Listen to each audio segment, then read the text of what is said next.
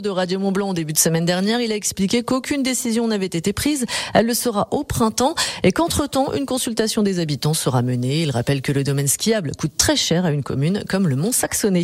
Et si vous envisagiez d'aller au cinéma voir le film Creed 3 sorti en salle à mercredi dernier, attention, deux cinémas, le studio 6 d'Annemasse et le Ciné-Cluse arrêtent la projection de ce film en cause trop de problèmes d'incivilité en séance.